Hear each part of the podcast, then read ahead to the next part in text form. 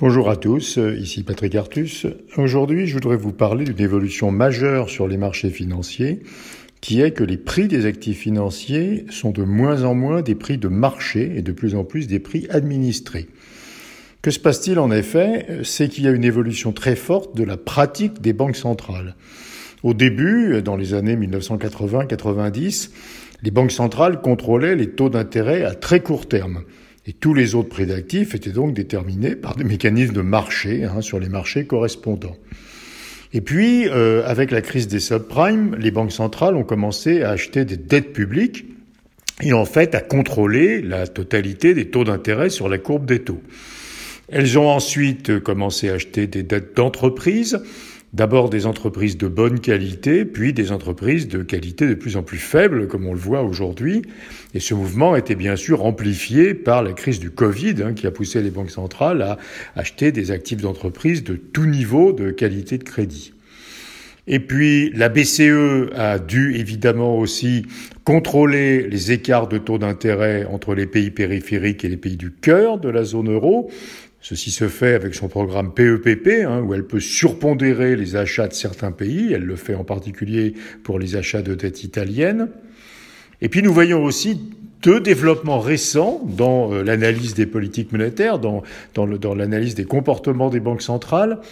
La première proposition, c'est le yield curve control, une situation où les banques centrales euh, passent un objectif de taux d'intérêt à long terme Ceci est déjà le cas au Japon. On pense que la Réserve fédérale va le faire. Hein. Le Japon contrôle le taux d'intérêt à 10 ans. La Réserve fédérale contrôlerait probablement le taux d'intérêt à 5 ans. Et même si la BCE ne le fait pas, on voit que son comportement s'apparente au yield curve control. Donc on passe vraiment à un objectif de contrôle complet de toute la courbe des taux de façon structurelle par les banques centrales. Et puis le dernier développement, bien sûr, c'est la possibilité que les banques centrales se mettent à acheter des actions. L'idée étant bien sûr d'utiliser le mécanisme de richesse action hein, pour, pour soutenir la demande.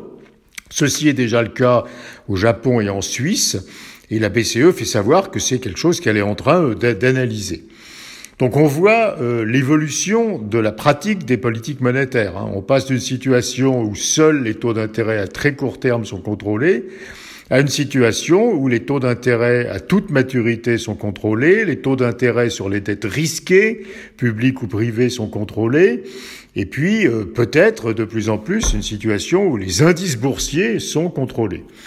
Et donc, euh, on peut dire effectivement que tous ces prix d'actifs hein, les primes de risque, les taux d'intérêt à long terme, les indices boursiers ne sont plus des prix de marché, ce sont des prix administrés par les banques centrales. Ils ne résultent plus de mécanismes de marché. Alors ceci, bien sûr, un très grand avantage, c'est que ça rend la politique monétaire beaucoup plus efficace que lorsqu'elle ne contrôlait que les taux d'intérêt à court terme. Elle contrôle maintenant tous les prix d'actifs financiers et pratiquement toutes les primes de risque. Mais l'inconvénient, c'est que ce ne sont plus des prix de marché. Et donc, en particulier, que les investisseurs ne reçoivent plus d'informations sur les émetteurs ou sur les emprunteurs en regardant les prix des actifs financiers. Et si les investisseurs n'ont plus d'informations sur les émetteurs dans les marchés financiers, il y a un risque majeur, bien sûr, de mauvaise allocation de l'épargne.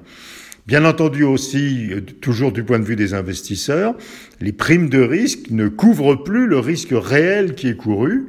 Et puis enfin, le, fait que les taux d'intérêt à long terme sont structurellement inférieurs à la croissance rend impossible tout calcul actuariel, c'est-à-dire tout calcul de la valeur fondamentale des actifs à long terme, comme l'immobilier ou les actions.